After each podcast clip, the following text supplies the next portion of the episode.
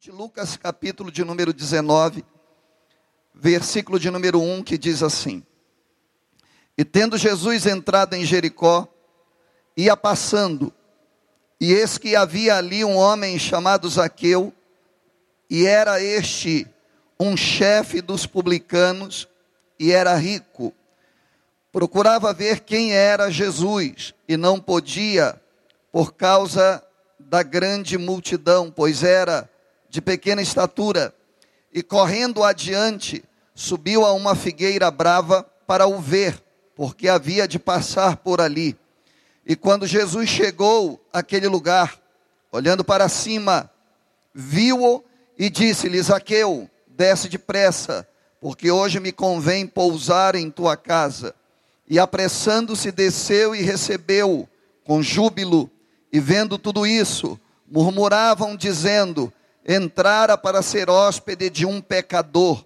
E levantando-se Zaqueu, disse ao Senhor: Senhor, eis que eu dou aos pobres metade dos meus bens. E se em alguma coisa tenho defraudado alguém, o restituo quadruplicado. E disse-lhe Jesus: Hoje veio salvação a esta casa, pois também este é filho de Abraão, porque o filho do homem veio buscar e salvar o que se havia perdido. Louvado seja o nome do Senhor. Levante a sua mão. Santo Deus, mais uma vez, fala conosco nessa noite, em nome de Jesus. Amém e amém. Glórias a Deus. Tome o seu assento, adorando ao nome do Senhor. Meus irmãos, esse texto ele é muito conhecido de todos nós. O baixinho Zaqueu que Deus encontrou no meio do caminho e mudou a história da vida dele. Mas algumas coisas eu queria trazer à luz para os meus irmãos, que eu considero importante nesse texto para a nossa meditação. Primeiro é que a Bíblia diz que Jesus ele entrou em Jericó. E quem era Jericó? Quem era essa cidade naquela época? Jericó ela, ela era uma província da Judéia e ela era uma cidade que ficava no vale do Rio Jordão. Um lugar abençoado, onde tinha muito verde, figueiras, palmeiras, tamareiras, entre as outras coisas que ali tinham. Mas para o nosso contexto, o que era importante nós percebermos é que nessa cidade existia uma produção lucrativa de bálsamo. E além deles produzirem o bálsamo, eles eram grandes exportadores de bálsamo para todas aquelas regiões adjacentes ali de Jericó e até os países circunvizinhos. Então essa é a primeira coisa. Então Zaqueu ele habitava e exercia a sua vida profissional. E por que é relevante nós falarmos sobre isso? Principalmente sobre essa característica de exportação. Porque isso tem diretamente a ver com a profissão de Zaqueu. Nós vamos entender isso porque Zaqueu ele era um publicano. Ele era alguém que nós poderíamos dizer da Receita Federal daquela ocasião, e ele recebia impostos, ele era um coletor de impostos. Então aquele lugar era um lugar abençoado. E a Bíblia faz questão de dizer, quando ela apresenta Zaqueu, que é o segundo personagem mais importante dessa história, a Bíblia ela vai dizer que Zaqueu ele era chefe dos publicanos. E o que significa ser publicano? Publicano tinha um lado positivo, mas ao mesmo tempo tinha um lado também extremamente negativo. Como surgiram? O que era esse publicano? Durante a dominação de Roma, e nessa ocasião, Jerusalém era dominado por, pelo governo romano, a sociedade ela era dividida em várias classes. e dentre elas os publicanos eram, de uma forma geral, os responsáveis pelas cobranças de impostos e arrecadação, taxas, tributos e impostos que existiam naquela região. Então ele tinha uma função destacada e importante. Só que, por outro lado, os publicanos eles sofriam em relação aos judeus de um repúdio e de uma discriminação muito forte. Por quê? Porque muitos publicanos, eles cobravam mais impostos do que eles, na verdade, deveriam cobrar. E eles tinham quase como normalidade a prática da extorsão. E era geral se falar que todo publicano ele era desonesto, ele era corrupto, porque a maioria deles enriquecia ilicitamente. Eles eram considerados traidores, ladrões e gatunos pelos judeus. E esse ódio se estendia para a família deles. Então não era fácil.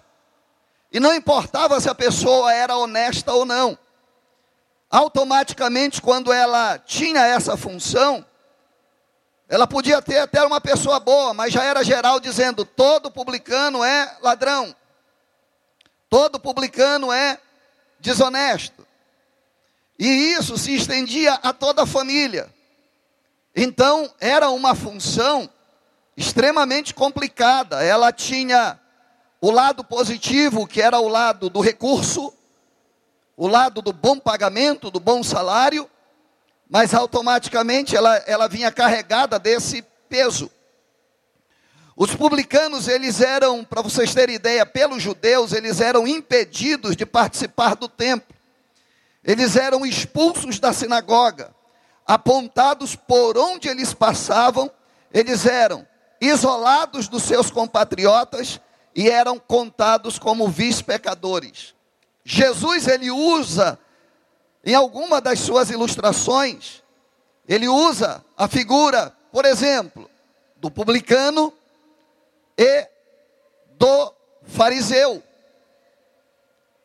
E o que, que acontece aqui?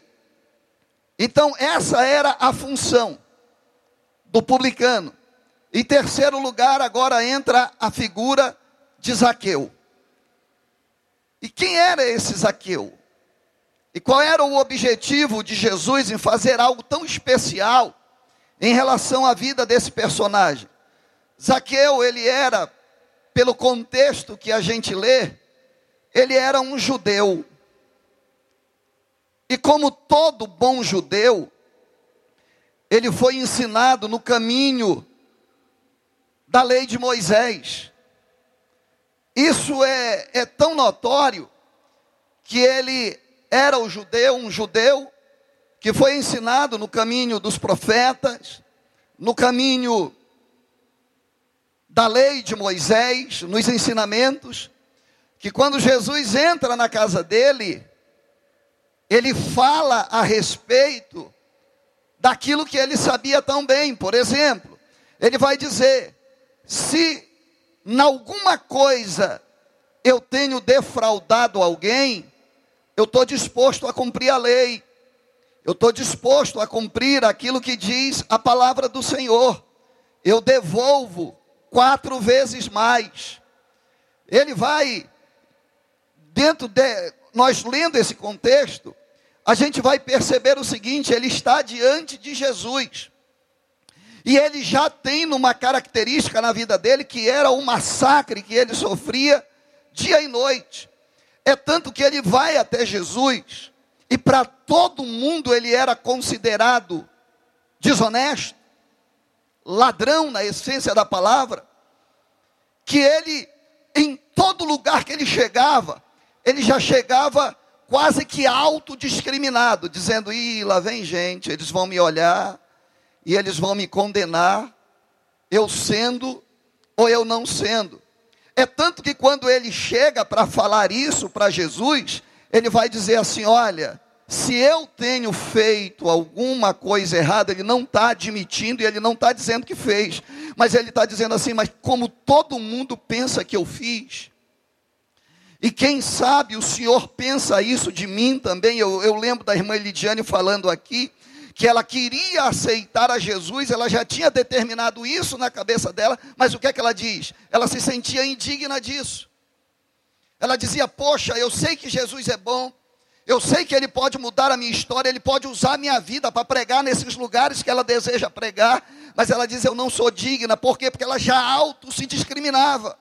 Por quê? Porque provavelmente aonde ela chegava, as pessoas já sabiam quem ela era, e ela podendo ser boa ou má, as pessoas já apontavam e acusavam ela de alguma coisa. E, Zaqueu é a mesma coisa. Todo mundo pensa de mim, o que é que pensou?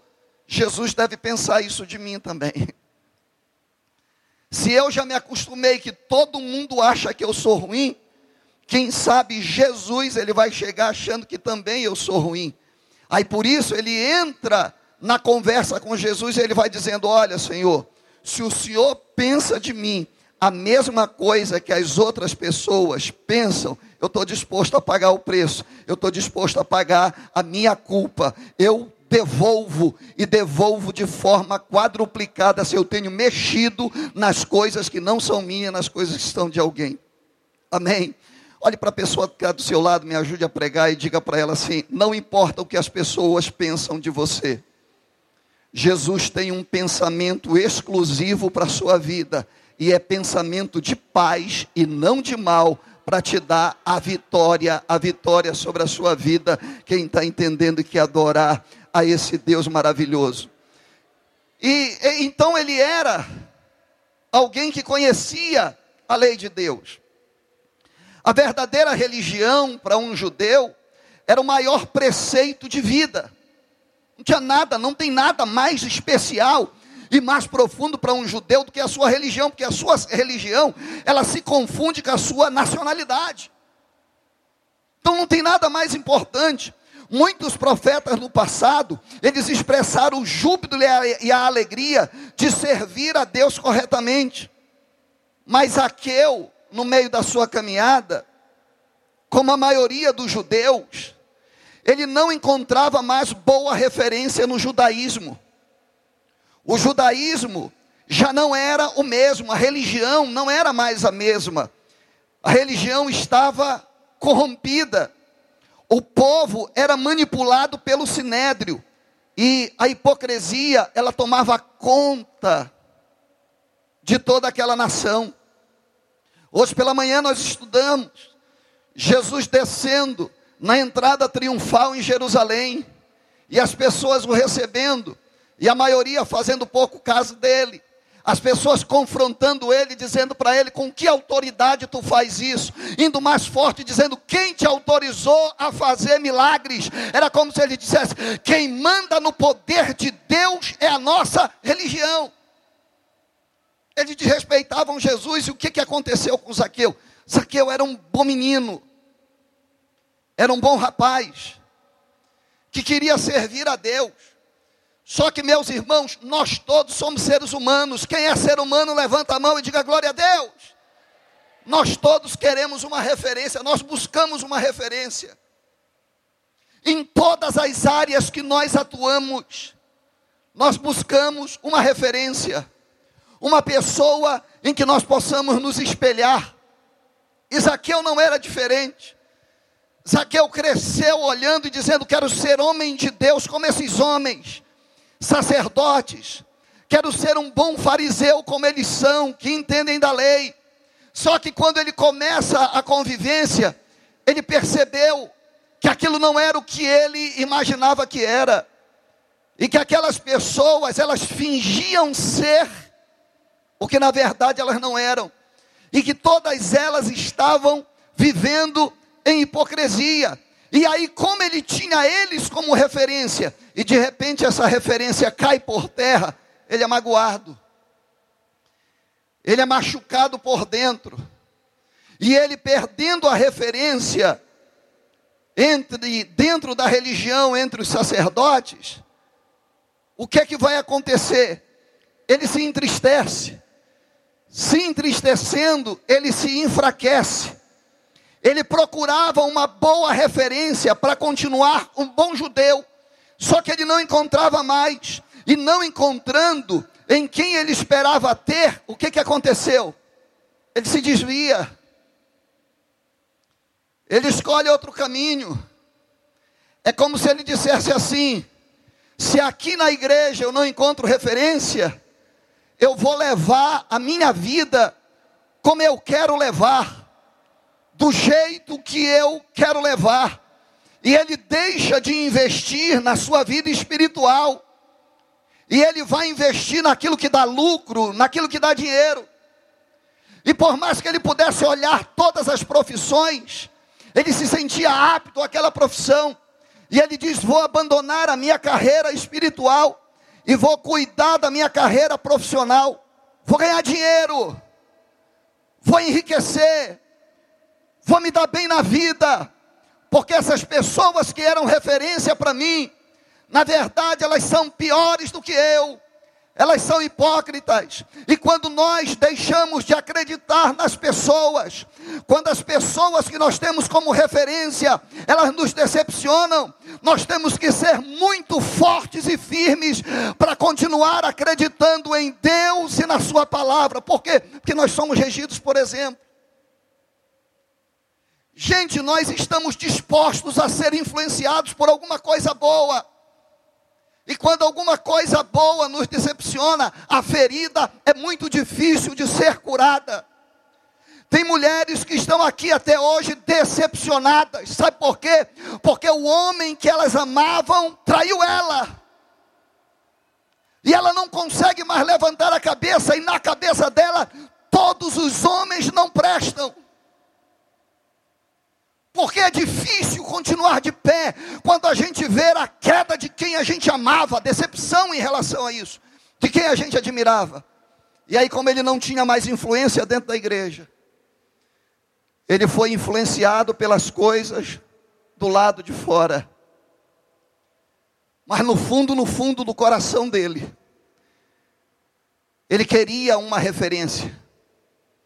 A alma dele anelava por Deus.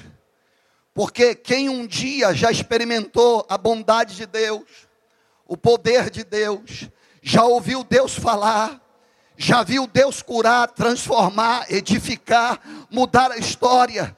Por mais que nós nos afastemos dele, sejamos fracos, a gente sente saudades dele. Sabe por quê? Porque ainda que nós não tenhamos força, a gente sabe que o melhor caminho é estar na presença do nosso Senhor e Salvador Jesus Cristo. Quem está entendendo, diga glória a Deus. Quantos testemunhos eu já ouvi de pessoas que se afastaram do Senhor e disseram: Eu não quero mais nada com Deus.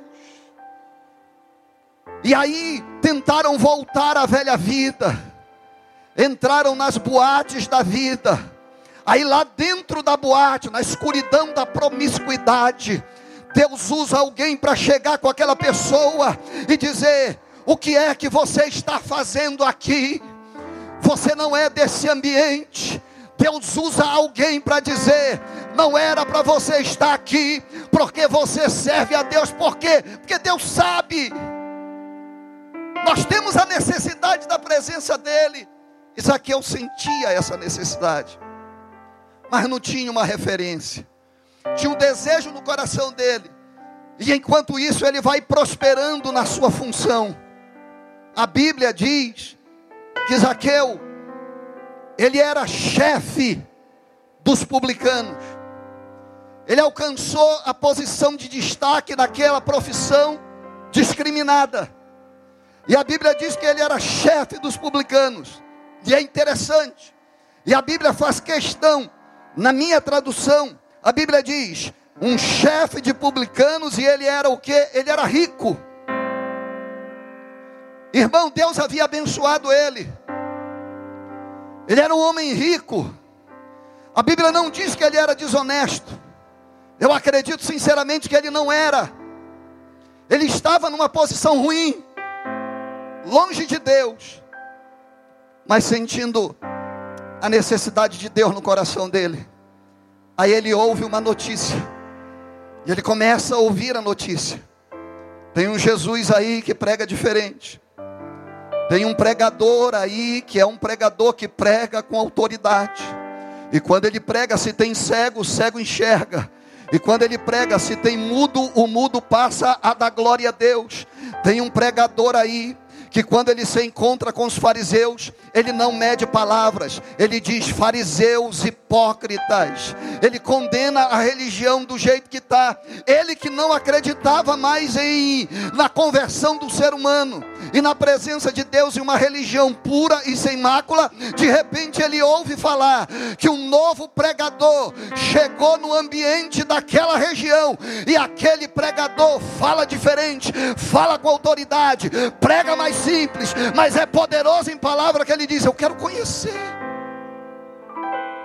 Porque isso no fundo, no fundo é o que eu sempre sonhei. Alguém que pregue contra o sistema, alguém que não se venda, alguém que não esteja comprometido com o lucro fácil.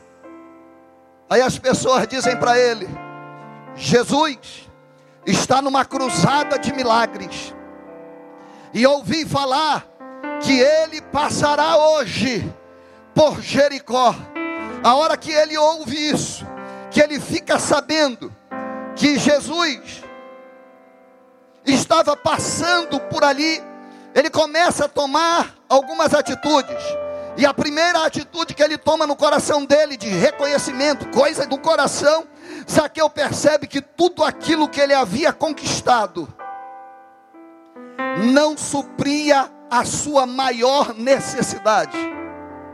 Ele era chefe, ele era rico, ele tinha prosperidade material, mas a maior necessidade que ele tinha não era de coisas externas, era de coisas internas à alma dele. E ele percebe que tudo que ele tinha não supria a sua maior necessidade. E aí ele fica sabendo que Jesus estava passando por Jericó. E a Bíblia diz: e tendo Jesus entrado em Jericó, ele ia passando. Zaqueu, ele toma uma atitude, e essa atitude, com essa atitude, ele chama a atenção de Jesus. Por quê? Porque ele vai para o meio da multidão, no meio da multidão era uma prova para ele. Por que, que era uma prova? Porque ele disse: me pegarem, vão me bater, vão me perseguir, vão me maltratar. Mas ainda assim ele soube, Jesus vai passar e disse: Eu vou lá. Só que quando chegou tinha dificuldade, a multidão era muito grande.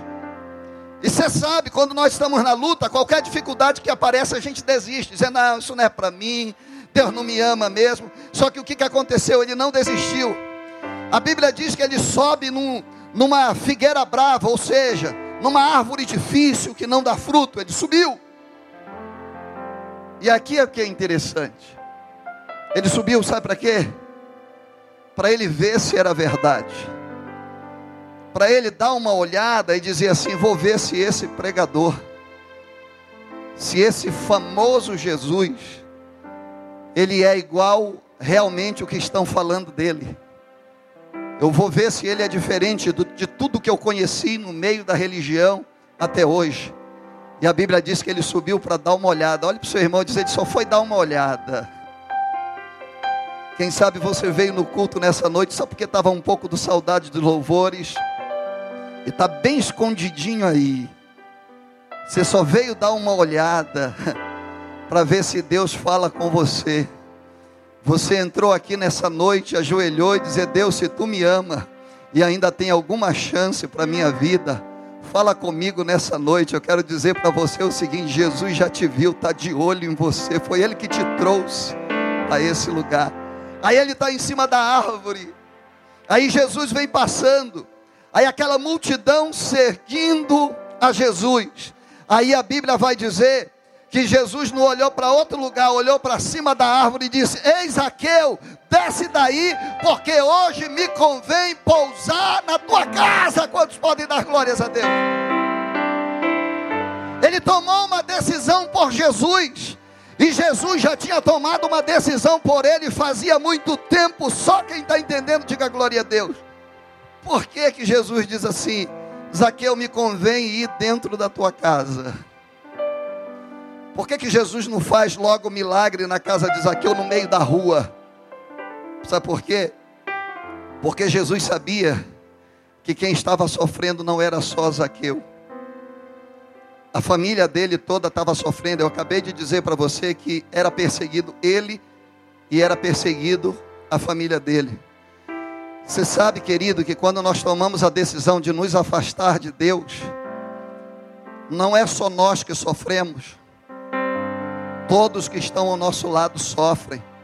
Sofre o casamento, sofre os filhos, todos sofrem, principalmente quando se tem a autoridade espiritual sobre o lar. O pai da família se desviou, a família sofre as consequências. Deus chega com ele e não deixa ele se apresentar. Deus chega e chama ele pelo nome. Diz: Ei, Zaqueu, eu conheço o teu nome, eu conheço a tua história, eu sei o problema que você está enfrentando. Eu sei o dilema que está passando dentro do teu coração. Eu preciso cuidar de você e eu preciso cuidar da tua casa. Então faz o seguinte, eu vou mudar o roteiro da minha caminhada. Desce daí depressa, porque eu agora estou indo para tua casa. Eu estou parando tudo que eu estava fazendo e estou me direcionando para tua casa. Zaqueu, quantos podem adorar ao nome do Senhor? Sabe que aconteceu? Zaqueu estava doido por Jesus, irmãos. Zaqueu estava ansioso por Jesus. Zaqueu era o que ele mais queria na vida dele. Zaqueu diz: enquanto todo mundo me chama de ladrão, ei ladrão, o rei dos reis e senhor dos senhores, ele me chama pelo meu nome e quer ir para minha casa. A Bíblia Sagrada diz que Zaqueu recebeu a palavra com obediência imediata e com extrema alegria, porque o verso de número 6 diz: E apressando-se desceu e o recebeu alegremente. E aí o que, que acontece? Ele recebe automaticamente. Quando Jesus entra na casa de Zaqueu, sabe o que acontece? Todo mundo murmurou. Verso de número 7 e 8. E vendo todos isto, murmuravam dizendo que entrara para ser hóspede de um homem pecador. Olha só, dizendo assim: Jesus endoidou, Jesus salvou o Jackson, não presta, mas salvou, não acredito. Jesus entrou na casa do pecador, quero chamar sua atenção para o negócio. A gente passa a vida toda querendo agradar os outros. A gente passa a maior parte da nossa vida querendo nos aparecer para os outros, manter a nossa posição e a nossa imagem diante dos outros. Os empresários querem manter a sua posição e uma boa impressão no mercado de trabalho, no mercado que ele atende. Ele tem que manter uma boa imagem, não importa se a casa está destruída, mas ele quer manter uma boa imagem para os seus clientes. Nós somos crentes na pessoa de Jesus Cristo. Quem adora a Deus, levante a sua mão. Mas a gente vem para a igreja, se olha no espelho e a gente fica dizendo: o que será que os outros vão dizer? A gente vem, irmão, tentando agradar os outros. Deixa eu dizer algo para você. A maioria das pessoas não estão nem aí para nós. A maioria das pessoas não se preocupam conosco. A maioria das pessoas, elas não nos elogiam, elas nos criticam. Eu, eu sou tão, eu sou tão é, é, é positivo nisso que eu costumo dizer que a pessoa, o ser humano que tem 10 amigos fiéis na sua vida, ele corre risco de ser um extraterrestre. E sabe por quê? Porque a gente tem muito colega. A gente tem gente que almoça com a gente, mas gente que ama a gente, que se preocupa com a gente, que sacrificaria por nós, não tem. Todo mundo olhou Zaqueu e disseram: Jesus está se metendo com quem não presta. Eu louvo a Deus, meus irmãos, porque Jesus é um cabra bom. Pensa num camarada extraordinário. Se mete com cada tipo de gente, irmão Jorge Senhor Jesus se meteu comigo, se meteu com a minha mulher. E o interessante é que quando ele se mete conosco, ele se mete com o pessoal difícil. Amém?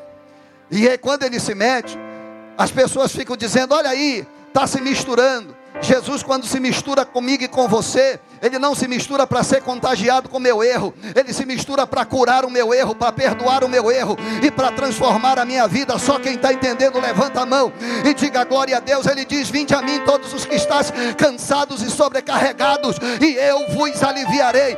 Ei, não importa quem você é, Jesus já te viu, te chamou pelo teu nome e vai se meter contigo. Eles criticam dizendo ele não presta. Aí sabe o que, é que vai acontecer? Zaqueu vai dizer assim, ó. E levantando-se Zaqueu disse ao Senhor, com S maiúsculo: Senhor, Deus, Filho de Deus, Cristo.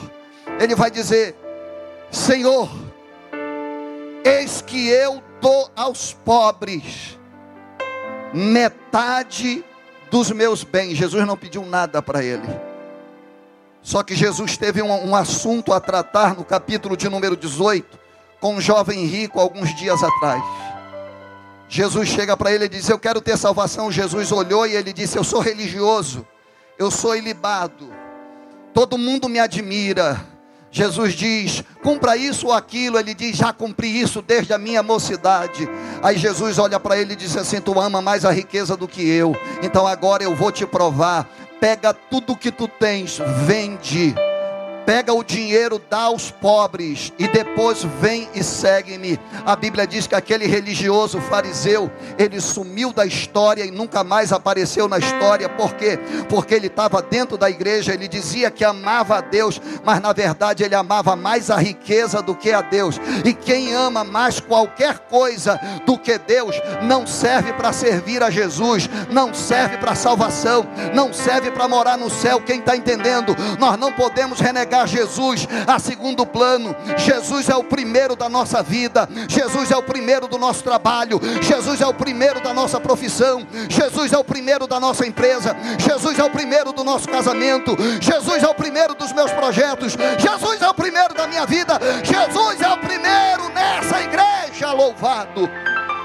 Seja para sempre o nome do Senhor. E esse camarada, ele chega e diz assim: Eu estou apaixonado por Jesus.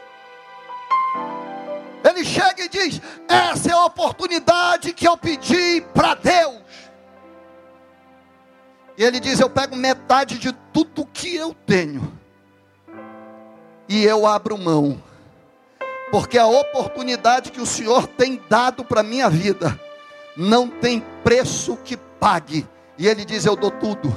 E aí ele vai dizer: E se eu tenho sido desonesto? O Senhor me conhece, pode sondar o meu coração. Quem sabe eu agi errado de alguma forma. Quem sabe o próprio sistema me levou por uma dinâmica de vida onde sequer eu percebi. E quando eu vi, eu já estava envolvido em uma negociata, em um escândalo, em um caos que eu sequer consegui perceber e ele vai com o coração aberto para diante do Senhor. E aqui a gente vê, primeiro lugar, adoração, porque ele diz: Tu és mais importante do que tudo que eu tenho. Eu não posso dar tudo porque eu ainda tenho responsabilidade sobre a minha família, mas eu pego metade e entrego para os pobres que estão precisando mais do que eu. E agora ele vai, depois da adoração, ele vai para a confissão. E ele diz: Eu não tenho sequer, eu estou tão longe de ti. E isso acontece quando nós estamos longe de Deus. Que eu não tenho mais certeza do que é pecado e do que é correto. É um risco que nós corremos quando nós estamos longe do Senhor. Ele diz: Mas se por acaso tiver alguma coisa errada, e tiver alguma coisa no meio da minha riqueza, do que eu possuo, que eu tenha ganho desonestamente, eu estou disposto, Senhor. O Senhor me diz o que é, e eu vou atrás das pessoas e devolvo quatro vezes mais. Jesus olha para o lado, olha para os discípulos, porque na mente dos discípulos está uma pergunta. Porque quando Jesus falou com aquele jovem rico, Pedro pulou na frente e disse: Senhor, nós temos deixado tudo. Deixamos pai, deixamos mãe, deixamos profissão para te seguir. Jesus olhou para ele dizendo: Não tem quem deixe tudo para me seguir que não receba nessa vida quatro vezes mais e muitas e muitas vezes mais na vida vindoura, a vida eterna. Agora ele olha e diz assim: aí ele vai dizer: quão difícil é um rico entrar no reino dos céus.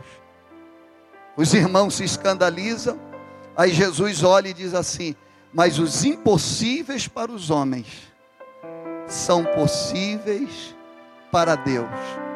Se ele abrir o coração, eu entro com tudo, provocando a restauração e a salvação. Aí a Bíblia vai dizer que quando Zaqueu termina de dizer isso, nós estamos no versículo de número 8. O, o versículo de número 9, Jesus vai dizer assim: E disse-lhe Jesus: Hoje veio salvação a esta casa, porque o coração está aberto. Amém. Hoje veio salvação a esta casa. Zaqueu estava perdido no meio da caminhada. Zaqueu tinha sido um crente, tinha sido de uma família crente, mas quando se decepcionou, se afastou da presença do Senhor. E o Senhor sabia que precisava resgatá-lo, porque imediatamente quando o Senhor diz assim, disse-lhe Jesus: Hoje veio salvação a esta casa. Ele aponta para Zaqueu e vai dizer: Pois este também é filho de Abraão. É o Senhor dizendo: Eu conheço a história dele. E ele vai dizer: Ele é filho de Abraão, dizendo que ele já teve uma vida passada de intimidade com Deus. E o último verso você já pode ficar de pé. Ele vai dizer: Porque o filho do homem veio buscar e salvar o que se havia perdido. Porque o filho do homem veio buscar e salvar o que se havia perdido. Você sabe por que, que Deus chamou Zaqueu pelo nome no primeiro encontro? Porque ele sabia que Zaqueu estava perdido. Você sabe por que, que Jesus disse: Desce, porque eu quero ir na tua casa porque a casa de Zaqueu estava sem salvação. E ele vai terminar dizendo: ele nunca deixou de ser filho de Abraão, mas ele tinha se esquecido dessa identidade. E aí o Senhor vai dizer: porque esse também é filho de Abraão. Aí ele vai falar aquilo que é a mola mestra do seu ministério, porque o filho do homem veio buscar e salvar o que estava perdido. Quero chamar nesse instante, antes de orar, todas as pessoas que por algum motivo, alguma decepção, alguma frustração, algum pecado, qualquer coisa, que tenha se afastado da presença do Senhor, hoje Deus está te chamando pelo teu nome e te convidando à restauração para salvar a tua vida. Porque Deus veio buscar e salvar o que se havia perdido. Todos os que estão aqui que desejam se reconciliar, que desejam entregar a sua vida para Jesus, aonde você estiver, Jesus está te chamando. Sai do seu lugar e venha para a presença dele nesse instante. Faça como Zaqueu, não perca a oportunidade. Entrega a tua vida para o Senhor, porque ele te conhece. Enquanto os meus irmãos cantam essa canção, nós terminaremos o culto nos próximos três minutos. Eu convido você, eu franquio a você a oportunidade que Zaqueu tanto sonhou e quem sabe você está esperando. Você veio a esse lugar, a esse lugar, precisando de uma resposta de Deus. Você entrou aqui, Deus falou com você, está mudando a tua vida, está mudando a tua história. A primeira pessoa já está vindo, onde está a segunda pessoa? saia do seu lugar correndo, venha entregar a sua vida para Jesus. Hoje, hoje é noite de resgate, hoje é noite de restauração, hoje é noite que Deus marcou um encontro com você. Saia do seu lugar e venha, venha entregar a sua vida para Jesus. És fiel em todo o tempo